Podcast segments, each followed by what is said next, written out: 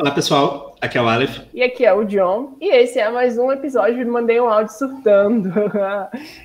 Naquela vibe de episódios temáticos, hoje a gente vai comentar sobre professores, porque sexta-feira foi o dia dos professores. Quem é que tá aqui com a gente hoje, Aleph? Hoje tá um professor meu do, do, do técnico, ele dava aula de programação para mim e também sobre level design, fiz técnico de jogos. Vou deixar ele se apresentar, por favor. E aí, pessoal, tudo bem? Meu nome é Fabiano De Paula, conhecido como Sorriso, porque talvez vocês não estejam vendo aí, talvez não esteja visual, mas eu tô sempre sorrindo. Então, os alunos acham que eu sou paranoico, um psicótico que vai destruir a vida deles. Em parte é verdade, mas eu sou bem tranquilo. Lembrando de novo, meu nome é Fabiano e a gente vai aqui falar de assuntos que acontecem na sala de aula, essas coisas maravilhosas, esse espaço místico incrível. Eu amei que ele já entregou que ele faz o terror psicológico com os alunos. ah, hoje a gente vai descascar muito esses assuntos, vai ser é, uma guerra, vai ser um, um, um cabinho de guerra. Eu e a Aleph puxando o lado dos alunos, todos puxando do professor. É, eu acho o aluno incrível, o aluno tem uma capacidade de criar sozinho conspiração. Por isso que eu falo, eu tô sorrindo porque eu sorri o tempo todo. E o aluno acha, não, o professor tá armando alguma armadilha, tem alguma coisa pronta aí. Não, gente, é super tranquilo. John, você puxou aí a parte da paranoia e tal. Você já teve alguma paranoia em relação ao professor muito grande? Ah, não, tipo, é, é eu acho que é diferente de aluno para aluno. Por quê? Eu era aquele aluno muito dedicado, muito estudioso. Então, geralmente quem tem, pra, na minha opinião, tá? Me, me fale se eu estiver errado também, Fabiano. Quem tem essas paranoias sobre professor, geralmente é aquele aluno que tem algum tipo de dificuldade. Porque eu fico pensando assim, eu já vou puxar um saco o objetivo do professor não é estar tá lá para implicar com um aluno específico, para estar tá fazendo alguma coisa de errado com o um aluno de propósito, sabe? Mas não, paranoia com o professor não tive. Aí, desentendimento com o professor é outra coisa. Fabiano já disse que é comum as pessoas falarem, os alunos terem é, paranoia com o sorriso dele. Mas tem alguma outra, Fabiano, que você consegue lembrar? Uma bem. Bem estranha. Eu acho que todo aluno tem, tipo assim, não só aluno, mas no geral. Eu sou uma pessoa que, para quem não está vendo, eu sou uma pessoa excêntrica, né? Então eu tenho esses hábitos estranhos assim. Então eu acho que os alunos, às vezes, eles acham que a, as tarefas, por exemplo, teve um caso do aluno que eu passo muita atividade e eu corrijo as atividades. Então tem aluno que tem a, a malícia de achar, ah, não, o professor passou atividade não falou nada comigo, então ele não está corrigindo, então eu vou fazer uma pegadinha com ele. Então tem aluno que entrega trabalho dizendo: o professor não vai corrigir este trabalho, ele não leu os meus trabalhos. Aí você está lá lendo isso, depois você dá aquela nota querida para a pessoa que faz isso. Eu acho que é, são esses tipos de paranoia de aluno que achar que o professor não corrige trabalho, que o professor não está vendo o que está acontecendo. A gente vê tudo, a gente sabe de tudo que está acontecendo, a gente ouve tudo. Essa é a questão. Olha, essa frase que ele falou, um professor já foi muito amigo de professores, sério mesmo. E um professor me falou isso. O professor sabe de tudo que tá acontecendo. Eu morei com um professor, inclusive ele ia gravar com a gente hoje, só que não pôde, né? E ele falava isso, a gente sabe de tudo, a gente sabe qualquer coisa que, que o aluno está escondendo, porque a gente vai se acostumando com esse perfil. Aí, uma história engraçada sobre isso, do, de corrigir o trabalho, é que eu tinha uma colega, tinha um professor que ele, realmente, Fabiano, ele não corrigia direito. Aí ela respondia as primeiras e as últimas questões, e as dos meios, ela, tipo, desabafava, sabe? Escrevia uma coisa super aleatória. E mesmo assim, ele passava um certo e dava pontos para ela. Olha aí, segura essa informação. Ah, não duvido, tem professor que faz isso mas, mas eu gosto muito de ler os textos dos alunos. Que nem é, tem a aula que o Alex falou de game design, e a primeira parte da tarefa é escrever conto. Então eu gosto muito de ler os contos que os alunos produzem, para ver o tipo de escrita. Óbvio que aparecem umas coisas assim escabrosas, tem hora, mas tem coisas maravilhosas assim que eu me emociono bastante, então acho muito bacana. Eu tive uma paranoia muito grande em relação ao professor. Foi na faculdade, no último, no último período da faculdade, eu tive direitos humanos é, eu tive uma professora, é, uma professora bem tranquila na, na, primeira parte, mas na segunda, segundo período dessa aula, é, eu tive uma outra e eu juro para vocês, aquela mulher me odiava. Ou ela me odiava ou ela ela me odiava, porque eu tentava conversar com ela, é, perguntar as coisas na sala, ou tentar falar com ela fora da sala, e ela me ignorava. Eu, eu, sério, era até uma piada na época. Não sei se você lembra daquele meme. Senhora, senhora, é, era eles ficavam me zoando porque era eu atrás da professora, professora, professora, e ela me ignorando. Eu tenho certeza, eu falo real, de coração para vocês, aquela mulher me odiava. Amiga, deixa eu só te fazer uma pergunta. É, uhum. é, a aula era direitos humanos? Era direitos humanos e ética, alguma coisa assim. Ah, tá. Olha aí, o terror do.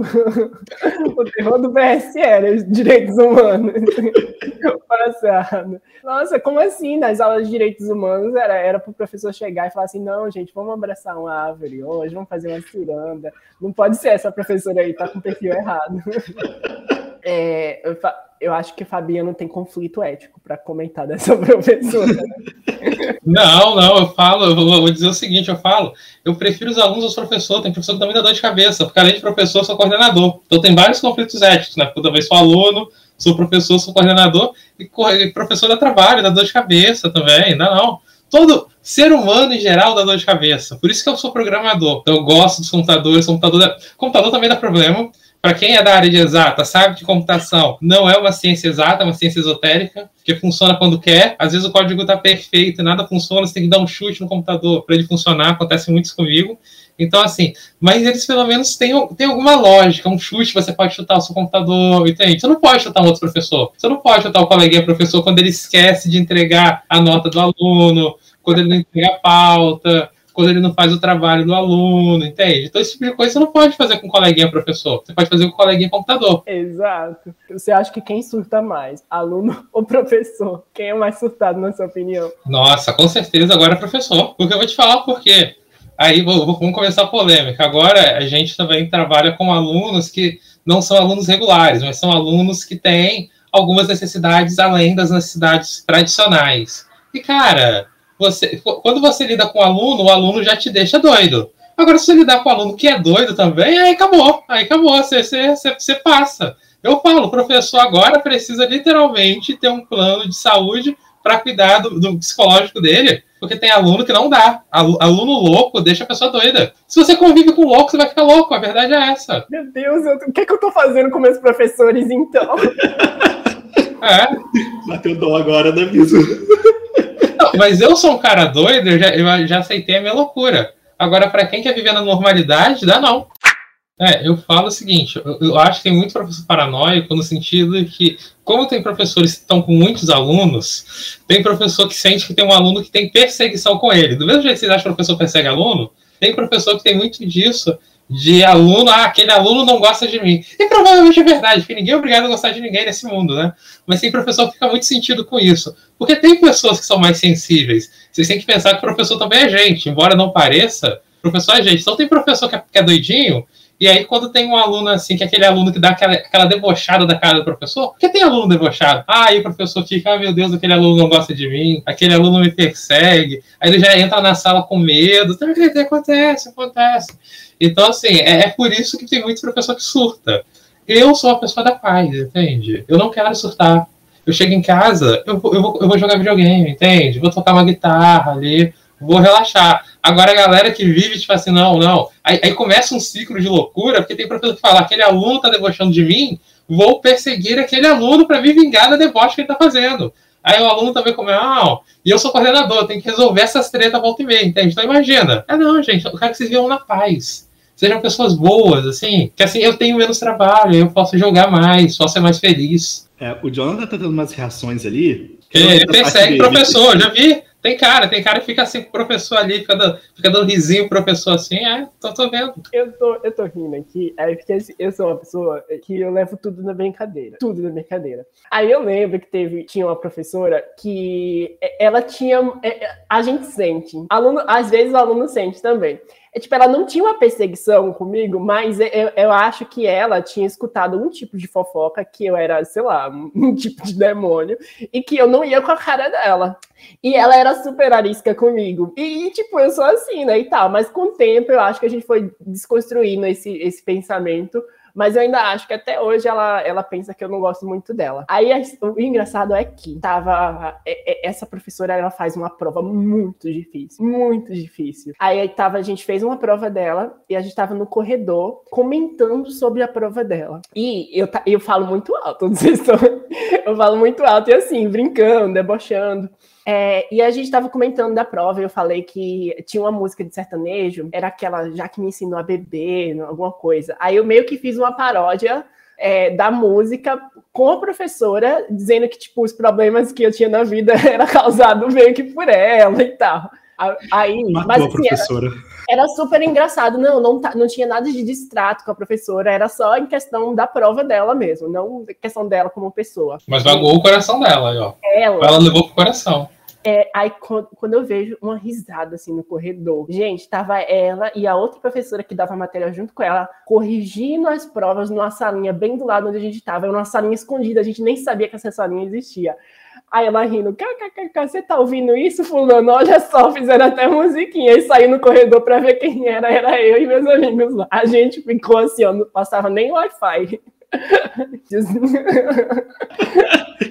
Ai, gente, mas é isso. Não, não tenho nada contra a maioria dos meus professores, não. Nem contra ela, ícone. Aí vou dar agora dos alunos. Eu acho que também tá vindo uma geração, tô sentindo mais dos alunos agora, mas é, não sei dizer, mas mais doentes, assim, mais, mais, mais louquinhos, assim. Tá sendo bem, tá sendo bem difícil, assim, ser professor ultimamente, eu já dou aula há quase 10 anos. E do começo das turmas que eu tive para agora, eu senti que a galera deu uma ensandecida doida. Não sei se a pandemia ajudou também, com certeza, mas já de antes tinha uma galera que tava assim, que você precisava falar assim, cara, toma um remedinho antes de vir pra aula? Só é. deixar aí, o que, que você. O que, que tá acontecendo com vocês, gente? Abre o coração, professor, aqui. O que, que tá Só acontecendo um, com vocês? Um adendo aqui nessa fala do Fabiano. É, na época que eu estava no, no meu técnico, é, eu também fazia estágio junto com o técnico, então eu passava muito tempo lá. Eu realmente concordo com ele. A juventude de hoje, naquela sala nas duas salas que eu passava lá nos dois períodos, realmente estava muito afetada. E é, não sei dizer o porquê, não. eu acho que é porque muita informação rápida demais e o pessoal fica muito agitado querendo saber das coisas. É, para isso, você tem alguma ideia, Mizu? É, então, adicionando nisso, uma coisa que eu vejo praticamente todos os meus professores comentando é que hoje em dia as pessoas elas querem meio que tudo na mão, sabe? Tudo muito rápido, tudo muito é, acessível e o conhecimento tem que ser construído, né? E tem gente que quer que seja construído de um jeito que ela quer e não do jeito que talvez o professor esteja lá para facilitar, sabe? Aí meio que acaba sendo uma barreira. Então, tipo, tem muita gente falando isso, que tem que ser do jeito do. Alguns alunos acham que tem que ser tudo do jeito deles, não sei o quê. Você concorda que ultimamente está sendo mais assim, Fabiano? Eu acho que a gente tem uma situação, por exemplo, que aí a gente vai acabar indo para a pedagogia, mas é, educar é, é, um, é, um, conceito complexo. Por exemplo, é, todos vocês já têm conhecimentos, ainda mais, por exemplo, eu dou aula para o técnico, eu dou aula para pessoas que já são adultas, praticamente, não são crianças que você tem que pegar na mão. Então as pessoas já têm conhecimentos que elas trazem da vida delas. E hoje em dia você pode pegar um computador e começar a pesquisar e ser autodidata. Então eu não acho que, que faz muito sentido a ideia daquele professor que é o professor que vai te dar conhecimento como se você fosse um pote vazio e o professor fosse ali derramando na sua cabeça para você se tornar alguém. Eu acho que o professor funciona muito mais como um facilitador e alguém que vai te ajudar a seguir caminhos melhores, demonstrar maneiras mais eficiente de você alcançar o que você quer. É muito que eu gosto de fazer em sala. Eu gosto de ter uma, uma didática mais prática. Mas eu entendo que para outros professores é muito complicado você sair de uma posição de pedestal. Tem muitos professores que gostam dessa ideia de que ele está acima dos alunos e aí ele está ali para os alunos seguirem ele ali e, e terem se absorverem do maravilhoso conhecimento da pessoa incrível que ele é. Eu já acho oposto. Eu acho que tá todo mundo ferrado. A gente tá tentando sobreviver nesse mundo aqui. E o professor é alguém que tá ali para tentar, que já apanhou muito na vida e tá ali para tentar te falar: olha só, se você andar desse jeito, vai cair no buraco. Você quer cair no buraco? Pode ser. Não, não, vou falar para você não cair no buraco. Mas se quiser cair no buraco, quiser se jogar, você vai cair no buraco e eu vou sentar e vou falar: te avisei. Agora te ajuda a sair do buraco, mas eu vou falar na tua cara que eu te avisei. Eu sou mais esse tipo de professor. Então, é, é uma dinâmica que eu acho que funciona com os alunos, que os alunos veem as coisas acontecendo, e quando eles fazem besteira, eles voltam para mim e falam, porra, professor, fiz merda. Fala, então, otário, não era para ter feito, te avisei. Então, eu acho que é, é, é uma comunicação, entende? É, é muito mais do que simplesmente passar conteúdo. É tentar mostrar como viver nesse mundo ferrado, que é maravilhoso, diga-se de passagem, eu adoro o mundo. vai precisar dos professores, gente. É, Fabiano, você falou que dá aula há mais de 10 anos. É, como foi? Você escolheu começar isso? Aconteceu? Como foi esse começo? Então, eu tenho problema, né? Eu sempre quis ser, ser da área de pesquisa. Então, por exemplo, um, detalhe é que não existe pesquisador no Brasil se ele não for professor. Então, eu comecei querendo ser pesquisador em física, que eu gosto de números. E quando eu comecei a pesquisar física, eu percebi que, que número é muito chato. E, tipo assim, tem, tem pouca coisa para fazer. E aí eu comecei, teve um professor maravilhoso lá na USP, que era programação. E, cara, quando eu comecei a programar, eu falei, cara, isso daqui é uma desgraça, amei. Era você ficar sentado no sofá, olhando para um quadro e tentando resolver equação e tentando fazer as coisas acontecerem. E, cara, eu voltei de São Paulo e falei, putz, o que, que eu vou fazer da minha vida? Aí comecei a fazer o curso de jogos, porque eu gosto de jogos, e aconteceu de dar, ter oportunidade de dar aula para jogos. Mas eu ia fazer sistemas, porque eu gosto de pesquisa, eu adoro pesquisar. Então, ser professor sempre foi parte do plano, ser professor e pesquisador.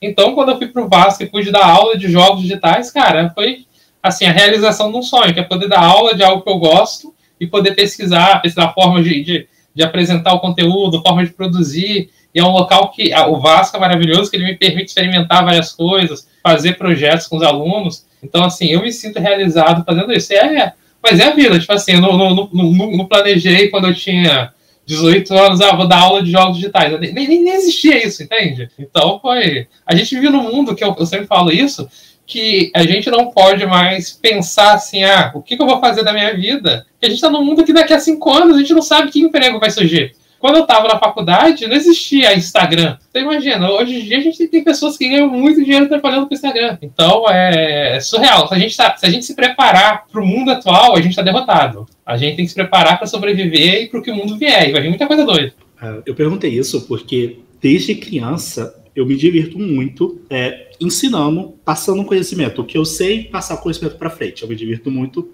fazendo isso. Ser professor não é uma prioridade na minha vida, mas eu sempre falo que é sempre uma opção que eu gosto de deixar aberta. É, Jonathan, você tem algum sentimento em relação a isso também? Ah, eu gosto. É, quando a gente, eu acho que quando a gente gosta muito de uma coisa, a gente quer repassar aquilo, né?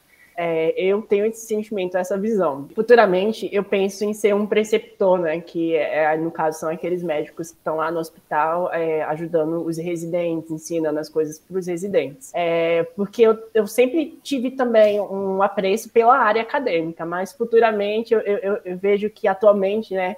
A área acadêmica tem um, um, uma questão muito produtivista que acaba meio que deixando as pessoas exaustas. Eu não sei se eu vou conseguir lidar com isso no futuro. Mas, enfim, acho que sim. Talvez eu entre nesse ramo aí e fique dando zero para os alunos por prazer, essas coisas. Eu tô brincando. É, lembrando que o Jonathan não é da área da saúde. É, é foi só um devaneio.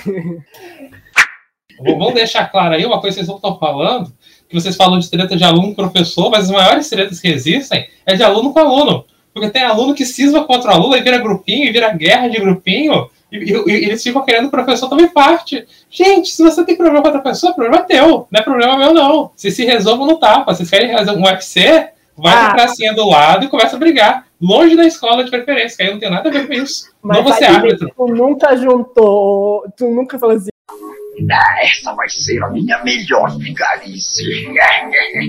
Aí pega um aluno que não se bate com o outro e bota os dois no mesmo grupo. Você nunca fez isso, Fabiano? Faço isso não, não gosto disso não. Eu quero paz, entende? Olha só, eu sou uma pessoa, sou uma pessoa que busca nirvana. Eu quero, eu quero, eu quero alcançar paz de espírito.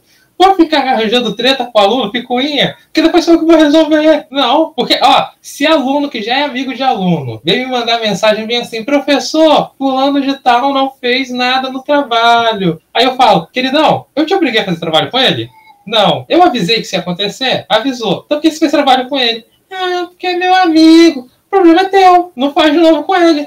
Aprende, deixa de ser trouxa. Amo esse lado. Eu acho que esse lado da profissão deve pagar cada centavo de, de raiva que você passa. Não, eu falo, gente, olha só. Você tá, você tá sentando do lado do cara. Você vê que o cara não faz nada. Você vai fazer trabalho com ele? Sério? Sério que você vai fazer? Ah, bom, professor é meu amigo. Você tá pegando ele então, cara. Show, joia, beleza. Você tá ganhando alguma coisa. Agora, não me culpe se você fez todo o trabalho sozinho.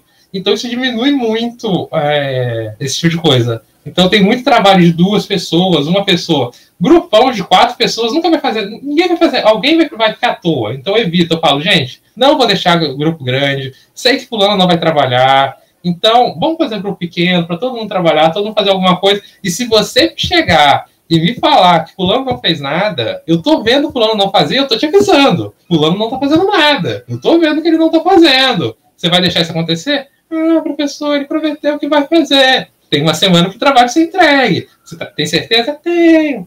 Professor, fulano não fez nada. Eu te avisei que isso ia acontecer? Avisou. Você quer que eu faça o quê então? Prometeu. Ria de aluno.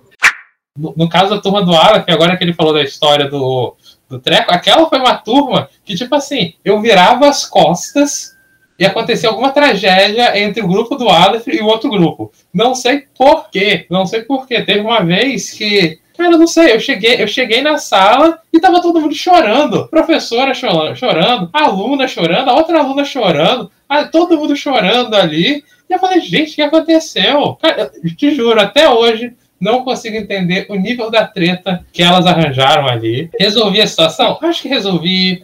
Teve uma aluna que deixou o curso, a outra ficou, ficou, ficou triste. Mas, gente, assim, a Aleph sabe dessa história, assim, de eu te juro que eu não entendo como eles conseguiram arranjar uma treta tão grande em tão pouco espaço de tempo. Mas eu não presenciei, eu, eu evito essas tretas. Treta não acontece comigo, não, gente. Gente, é as é. coletadores vão filmar. Era, a aula era choro, drama. Em minha defesa, isso aconteceu numa época que eu ainda estava viajando na turma. Eu não prestava em nada atenção em nada do que acontecia, então eu não tenho exatamente noção do que aconteceu nesse momento. Mas eu lembro dessa parte. E, e outra é minha defesa também. O outro grupo era muito ruim, tá? É, uma, dessa brincadeira de acontecer uma coisa muito rápida, muito ruim em pouco tempo, foi uma vez que a minha turma foi levou bronca da diretora da turma de moda, porque os meninos estavam atentando as meninas lá. Isso aconteceu em 10 minutos durante o intervalo. Em 10 minutos, eles foram lá, atentaram, a professora deu bronca, depois, depois que todo mundo voltou, é, eu acho que foi até o Fabiano que chamou os meninos para sair. Saíram, eles conversaram lá fora. Eu não sei o que eles conversaram. Quando voltaram, um dos meninos que saíram, ele ficou em pé durante a aula inteira, andando em círculos, matutando, algo, sei lá, alguma coisa. Na minha cabeça, estava matutando a vingança dele ali. Mas ele ficou o resto da aula inteira, em pé, andando em círculos no fundo da sala. É, eu lembro desse caso também, também tu quanto Aleph, a turma do Aleph era, era, era, bem problemática nesse sentido. Que, cara, eu também não sei o que, eles arranjaram. Eu sei que a, a, defesa deles foi de que as meninas estavam seduzindo eles. E é, eram seus amigos, inclusive, Aleph, não, não, não tente disfarçar. Você estava na patota junto com eles lá. Mas eu não estava lá fora, não. Você não, não lembro, não lembro. Eu lembro que, que, que chegaram e falaram, Fabiano, porque os seus alunos estão é, cantando as minhas alunas. Tipo assim, eu falei, nossa senhora, né? Meu Deus, tá, pobres alunas. E, e, e, normalmente o pessoal da turma de jogos é uma galera que nem sai da sala, de tão, tão nerd que a galera é. Então eu falei, gente, os meus alunos, é, Fabiano, seus alunos. Aí eu já imaginava quem era, né? Então eu, eu cheguei na sala e falei, fulano, fulano, fulano, fulano, vem, vamos conversar, vou, vou entender o que aconteceu. Me fala, o que está acontecendo com vocês? Não, Fabiano, não aconteceu nada, não. Ah, não, Fabiana, fulano de tal.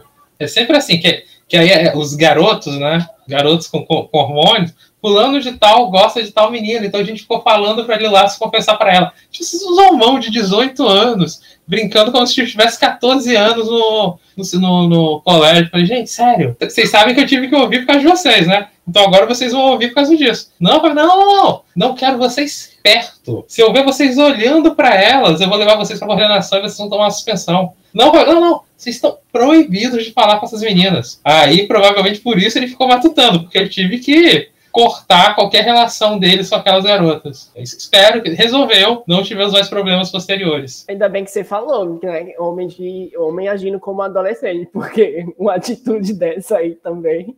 Ah, mas to, todo aluno é adolescente, eu não sei o que acontece. Pode ter 30 anos, volta e meia do aula pra gente mais velha. Parece que quando você vira aluno, você perde a noção da realidade. Aí você começa a fazer umas coisas assim, você fala, cara, você tem, você tem 30 e poucos anos, como é que você faz isso? Pois é, ainda bem que eu sou, não sou aluno. É, mas lá, eu não sei se você vai lembrar, uma história que um, um, aluno ele entrou, cuspiu dentro da sala, brigou com a professora e saiu. Você lembra dessa história, Fabio? Ah, não, isso aí foi comigo aí, foi, foi comigo esse aluno. Mas aí, assim, tem, tem coisas que a gente não pode revelar, mas era um aluno que tinha problemas, ele estava passando por uma situação assim, que não justificava a situação, ele estava passando por essa situação, tinha sido expulso de casa, então ele veio alcoolizado para a sala, tocou terror e cuspiu na sala, falou, rasgou o trabalho, a nota que ele tinha levado, e aí a gente conversou com ele, tentou, tentou oferecer apoio psicológico, que é o que eu falei até no começo, assim, que a gente está com, com vários alunos assim, que você percebe que estão usando muito. Às vezes são alunos que usam drogas, alunos que sofrem de alcoolismo, ou sofrem de alguma dependência química, ou às vezes não sofrem de uma dependência de uma droga legal, mas às vezes drogas legais, estão usando muito antidepressivo muito calmante, e aí causa situação de alunos, por exemplo, tem alunos que às vezes você vê que o aluno está dormindo a aula inteira. Ele não está dormindo porque ele está tá cansado do trabalho, ele está dormindo porque ele está dopado. Então, uma solução que muitos, assim, principalmente com alunos mais novos, acontece que o pai às vezes tem um filho que o filho gosta de correr. Meu Deus, a criança gosta de correr. E aí o filho fala: ah, meu filho tem problemas, então ele tem déficit de atenção, porque ele não quer ficar sentado fazendo matemática. Então eu vou pegar aqui uma ritalina ou qualquer coisa da vida e vou drogar ele e vai resolver. Então é uma situação que a gente está tendo em sala disso. Então às vezes acontece esse tipo de coisa. É, eu evito surto, esse foi um surto que não deu para evitar porque foi do nada, e mas acontece. Inclusive, eu não sei se vocês já viram isso, né? Mas teve cidades, é, principalmente em época perto de vestibular, que ficaram sem estoque em, em, farmácia de Ritalina. Era super difícil conseguir, né? Porque imagina só, gente comprando na ilegalidade, sem receita e tal. E as pessoas que realmente tinham algum tipo de desordem e precisavam dela, ficavam sem. Era difícil de achar. Eu tive muito, eu tive muito contato com esse surto da Ritalina, mais no começo da, da universidade. Não que eu usei, mas que eu via que tinha gente procurando um louco e, e que era super difícil de encontrar justamente por causa disso. Mas assim, nunca, nunca utilizei, é, mas eu conheço pessoas que utilizaram e, e, que pararam com o tempo, viu? Que é, é mais pilha mesmo isso. Não, não tem tanto, tanta indicação se você não tem realmente um problema de concentração, né? É isso.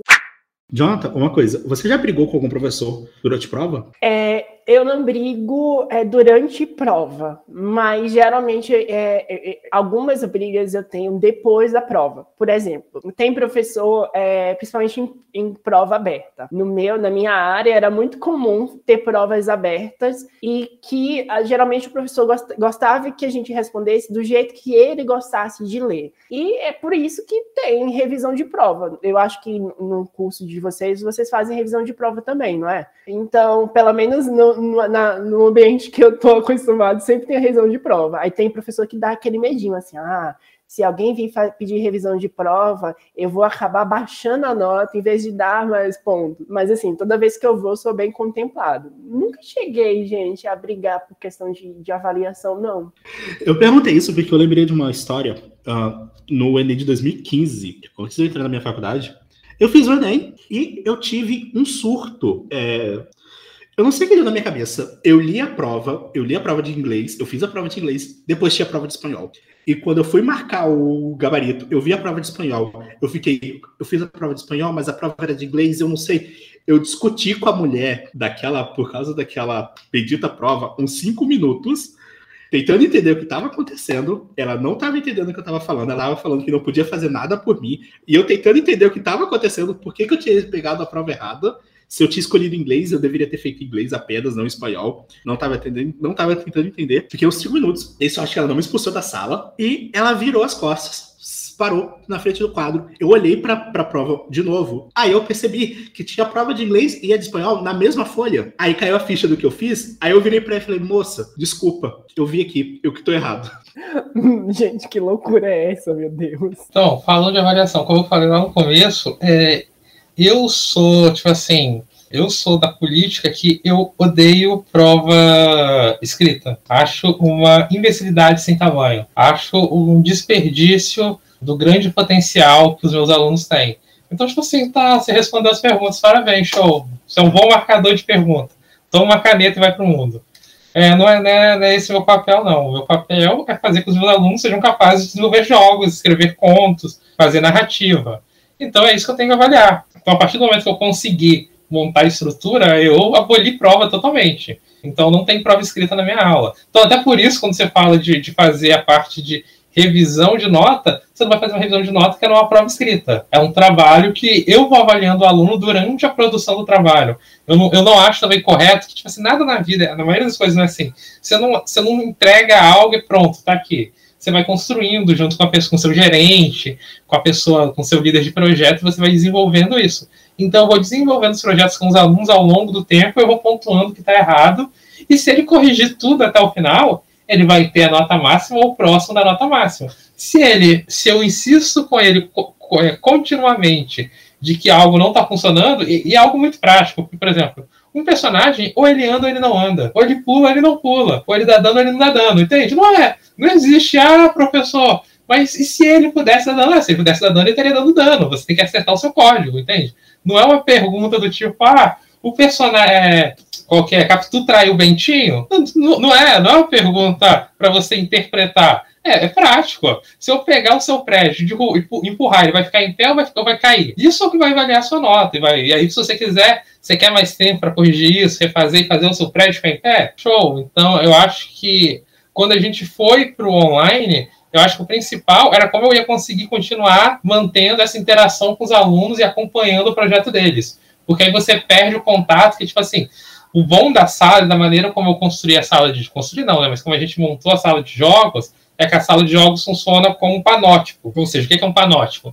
Um panótipo é uma estrutura onde quem está na posição de controle ou na posição de vigilância consegue observar tudo o que acontece. Então eu consigo olhar todos os computadores, que os computadores estão voltados para a parede, então todas as telas são voltadas para mim. Então eu consigo olhar o que os alunos estão produzindo. Então, se eu vejo que o aluno está fazendo um código muito doido, eu já consigo olhar de longe, sentar com ele e falar, gente, eu corrigir isso aqui, vão acertando. Então, é, é, muito produtivo, porque eu posso sentar com o aluno, ver que é a dificuldade dele, a gente vai desenvolvendo, vai trabalhando, vai corrigindo. E quando a gente foi para online, eu perco um pouco disso, porque eu já não consigo fazer isso, eu não consigo ver o que o aluno está fazendo, eu não consigo saber o que está errando. Então, às vezes, tem aluno que, tipo assim, o professor não está dando certo. Eu falo, querido, o que, que não está dando certo? E aí você não consegue descobrir o que está dando certo, mas é porque a pessoa errou em algo tão atrás ou tão em outro momento que para você entender, você tem que basicamente acessar o computador dele remotamente e olhar todo o código para descobrir. Então, acho que para mim a grande dificuldade de avaliação foi perder o meu contato com os alunos e todo o processo que a gente tinha. E eu não vou voltar a avaliar aluno com, com nota de ah, tem quatro opções, responda qual opção correta. Isso é besteira. Isso, isso, isso, não, isso não educa ninguém. Isso é bom para fazer para fazer é, processo seletivo. A gente não trabalha com processo seletivo para jogos, é desenvolvimento. Você quer desenvolver, então aprende a desenvolver. Ai, com certeza. E, e eu fico chocado, né? Como o EAD é um negócio perigoso, que para alguns professores ele resolveu muitos problemas mas em certo ponto tem muita, muitos desfalques em outros pontos, né?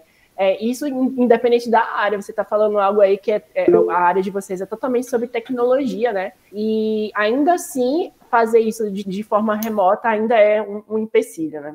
Acho complicado.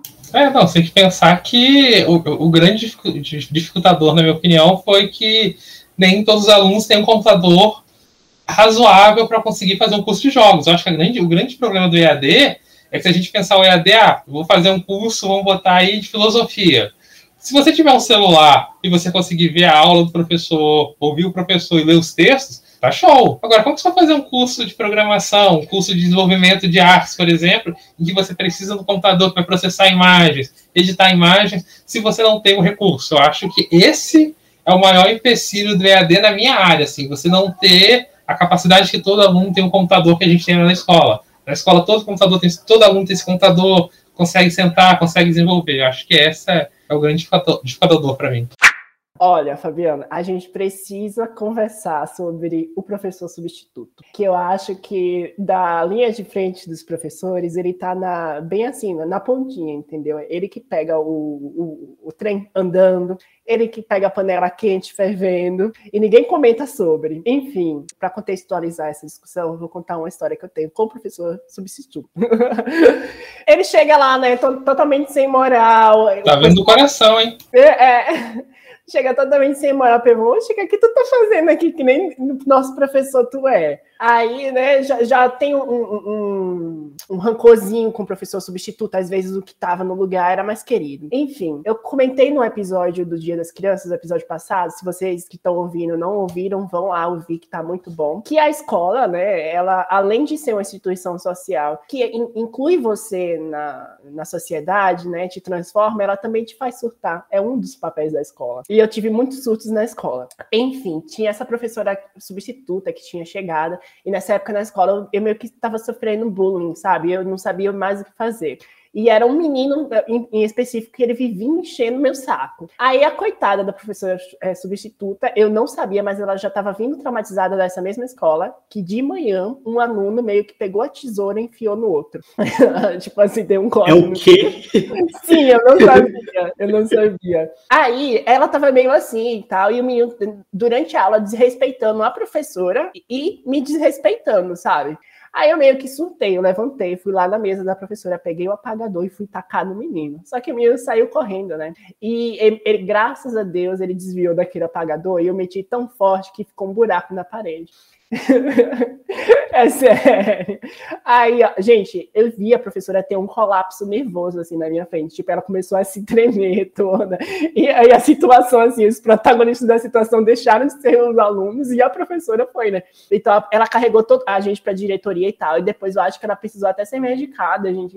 Foi um negócio muito louco. Aí depois ela me contou essa história que de manhã ela sabia que o menino tava mexendo comigo e tal, mas que ela tava traumatizada e que de manhã tinha acontecido isso. Enfim, professores substitutos são guerreiros que têm que aguentar o surto de aluno que eles nem têm vínculo. Você tem histórias inusitadas de sala de aula assim também? Então, deixa eu contar essas coisas. Por exemplo, no Vasco é muito difícil a gente ter um professor substituto, porque por ser técnico, você não vai conseguir achar, por exemplo, ah, vou achar um programador de Unity para dar uma aula de Unity, ou dar uma semana de Unity. É muito difícil. Então a gente tende a fazer normalmente acertos entre os professores. Então, se um professor tem que substituir outro, um professor vai ficar louco e trabalhar ah, dobrado para cobrir e depois ele é recompensado por isso.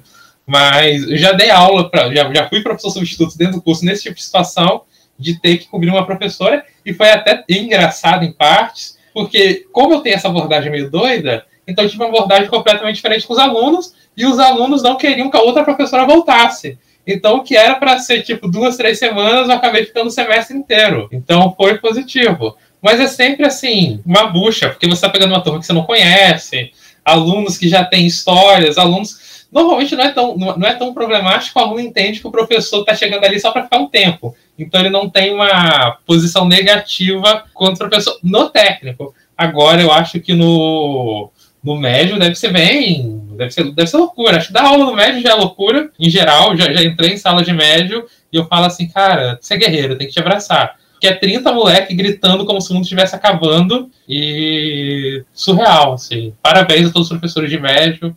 Um, um beijo para todas as professoras e professores substitutos. E vocês estão sofrendo, vocês estão perdidos. Nossa, ele mandando um beijo pro professor substituto e deixou a outra lá desempregada, enfim, né? Aí, ah, não, foi desempregada não, foi cuidar da vida dela. Ela que não quis voltar. Ela não gostava da aula também. Olha, eu amo que a ética tá se abrindo. O professor tem matéria preferida. Tem professor que gosta, tipo assim, gosto de dar tal, tal aula. Tal aula eu amo dar. E tem aulas que fala, putz, tem que dar essa aula, né? Nossa, chato. É, eu tenho um surto para contar aconteceu comigo e com o Fabiano. É, não sei se ele vai lembrar disso. Esse é o maravilhoso. Esse daí você, você, você me pegou, se for o que eu tô pensando. Exato. Absurdo. Ele me enganou durante dois anos. Absurdo. Me sinto traído aí. Tinha ele como amigo, ele fez isso comigo. Absurdo. Bom, vamos lá. É, todo mundo aqui, né, já escuta, sabe que eu sou gay. É, na época, Fabiano não sabia disso. E eu tenho uma amiga muito querida minha, que é a Yara. Maravilhosa, Yara... te amo, Yara. E aí ela vivíamos juntos na, na sala.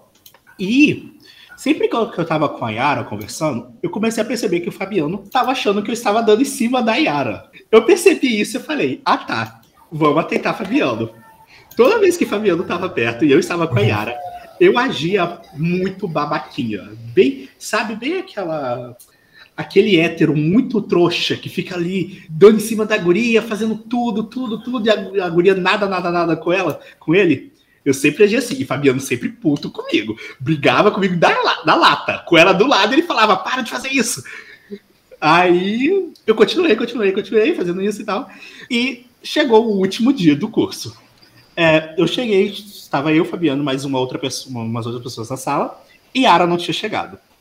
Eu não sei como aconteceu o assunto, eu não lembro, mas começamos a falar da Yara, e Fabiano virou para mim e falou: Aleph, sabe o que você parece? Você parece o amigo gay da Yara. Aí eu, pois então, Fabiano, eu sou gay. Será que você é gay? Sim, você é gay. Exatamente. Durante dois anos de curso ele ficou me enganando. Ele ficava arrozando a menina e ele não falava que era gay. E ficava lá arrozando a menina, arrozando a menina, arrozando a menina, arrozando a menina. E a menina só tendo relacionamento com boy lixo, porque tinha isso também. Não era tipo assim, não era que a menina tava namorando um cara legal. A menina ficava chorando em sala porque o outro cara era um lixo, era um trouxa, e tava lá esse, esse arroz ali, alisando ela, falando, ai, Yara, sua fofa, Yara, maravilhosa, Yara, sua linda. E nada, e nada. E ela com boy lixo, e ela com boy lixo. Aí passa dois anos e descobre que ele é gay. Fabiano, uh, vamos para finalizar.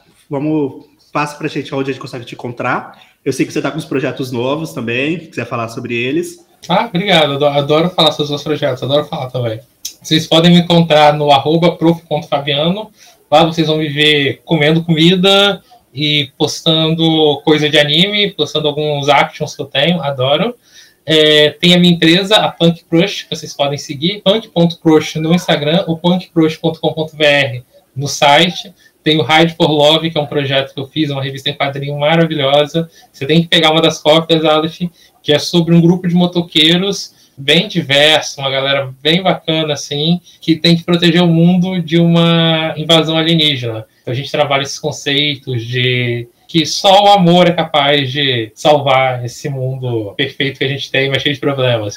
Também estou fazendo um jogo sobre Chico Prego, para quem não conhece. Chico Prego é um escravo um homem escravizado que liderou a maior insurreição de negros aqui no Espírito Santo. A gente tem a estátua de Chico Prego na Serra e a gente vai fazer ele bater na cara do padre. Show! E tem outros pequenos projetos aí também que a gente vai lançando ao longo. Se vocês forem no Instagram, vocês vão estar vendo tudo que a gente está fazendo, aprontando. E vamos lá, um último recado aí para todo mundo. Sejam felizes, gente. O mundo, o mundo parece cheio de problema e com certeza é. Vai piorar, mas se vocês ficarem tristes, não vai adiantar, não. Nossa, esses É links, isso, esses arroba, esses links, esses arrobas vão estar lá no, no post desse episódio, no nosso Instagram, que é Mandei a Surtando, mas depois a gente repete para todo mundo que for ouvir. E eu quero te agradecer muito, viu, Fabiano? Foi muito legal ter você aqui hoje. Nunca pensei que a gente ia ter, ó, ó nossos níveis de convidados subindo, né? Porque a gente só trouxe nossos amigos aqui, eles são tudo doido. Muito obrigado, Fabiano, por aceitar. O pedido foi bem em cima da hora, mas muito, muito obrigado por participar. De nada, agradeço a participação. Desejo muito sucesso para vocês aí. E me chamem para episódio de anime. Certo, o Surtando com Animes, parte 2, você já tá convidado. E agora chegou aquele momento, o momento que a gente vai se unir com todos os ouvintes e perguntar histórias de surto em sala de aula, tanto de aluno quanto de professores, quem sabe. Vamos aí ouvir os áudios que mandaram pra gente. A mulher tá passando mal.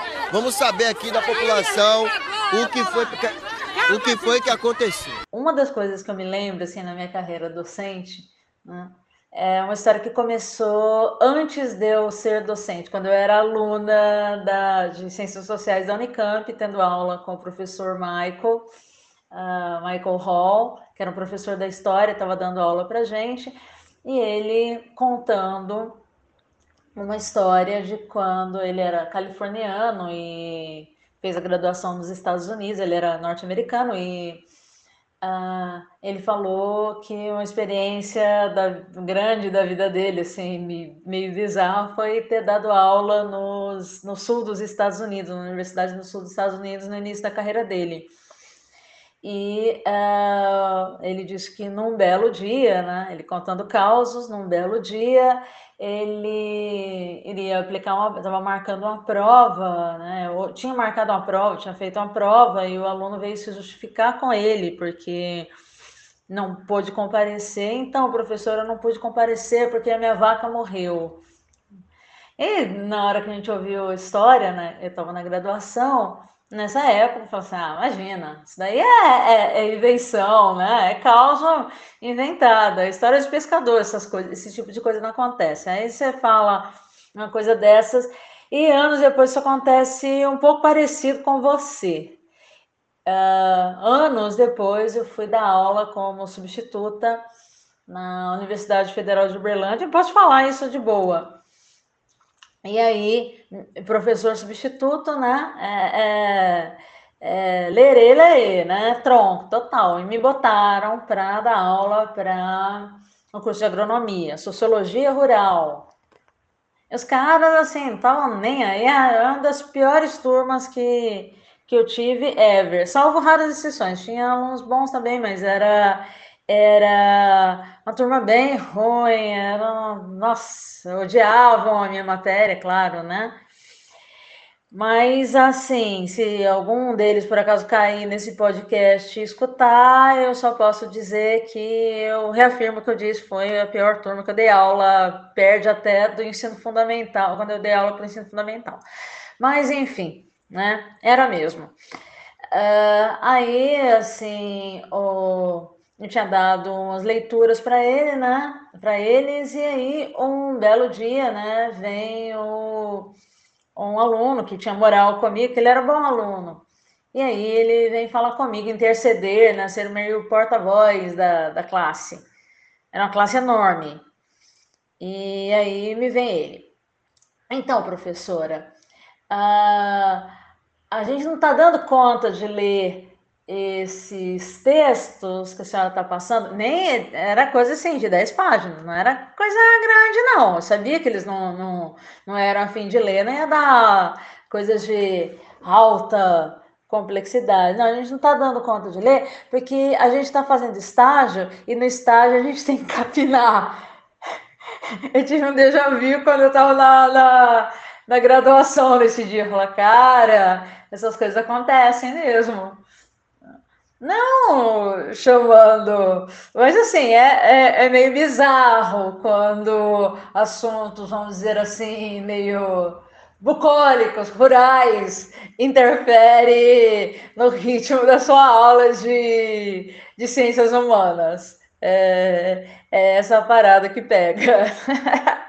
é, uma outra história interessante foi numa das turmas aqui da medicina, quando eu estava falando sobre família e fiz uma brincadeira, estava dando uma aula sobre contexto familiar e a atenção à saúde, e fazendo uma brincadeira de que existem vários tipos de família e que uh, a família é, é um, um, um grupo unido por laços afetivos, mas que também que família não é o refúgio no mundo sem coração, ela é, esse é o título de um livro uh, sobre família, do Christopher Lash. Mas é, ela não é um refúgio do mundo sem coração, não é um lugar perfeito. A família, ela tem treta, ela tem a tia fofoqueira, ela tem o pai que tem, gosta tanto de família, que tem duas, né, que coleciona famílias, ela tem uh, o irmão chato e o primo Zé Droguinha. E, assim, na classe tinha realmente um rapaz aí que fazia uso de substâncias psicoativas, uso regular. Uh, e, nesse momento, eu dando aula, uh, eu vi, assim, só todo mundo no torcicolo, olhando exatamente para o cara. E eu não pude. Agora eu tô rindo, agora eu posso rir. mas eu não pude tirar a cara de paisagem tive que disfarçar para não cair na gargalhada, porque foi uma situação muito engraçada. Então, chegou aquele momento que a gente vai bater o martelo na mesa. Não, bater o apagador na mesa. Esse apagador hoje, Aleph, ele tá cheio de giz, pó de giz. Eu tô, tô tendo até uma alergia. Exato. E a gente vai escrever nesse quadro hoje se a, semana, se a semana foi bênção ou surto. Assim, eu tava surtado, tá? Vou ser sincero, eu tava tiltado, minha cabeça tava uh, uh, uh, sabe? Como se fosse uma ambulância 24 horas por hora que tava uma loucura. Mas eu tava numa paz, foi bênção no surto, de novo. Eu passei raiva no trabalho, eu passei raiva fora do trabalho, foi uma bem, mas assim, eu tava vivendo a minha vida ao máximo, totalmente surtado. É, falei semana passada que eu comprei uma esteira. Esteira chegou na quinta, né? É, é, chegou na quinta, o cara se perdeu no caminho. Aí ele foi parar numa rua que eu nem sei onde é. Ele falou: Eu estou em um T na frente de uma quadra. Eu, um T na frente de uma quadra.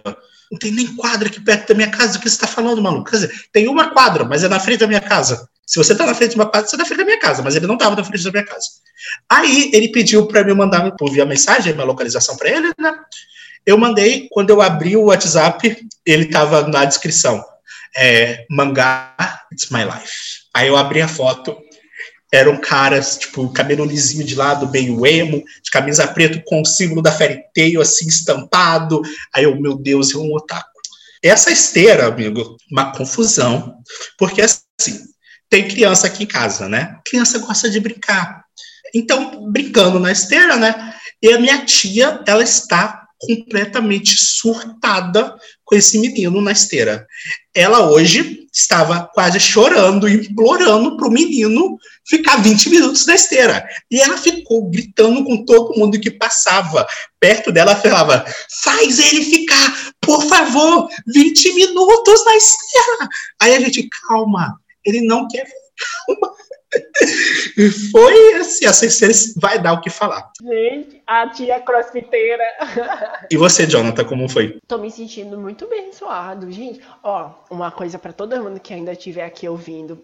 Faz tão bem você mudar as coisas na sua casa terminei de pintar a, a, as paredes que eu tava querendo. Aí eu fiz uma decoração extra lá no quarto, com pintura e tal.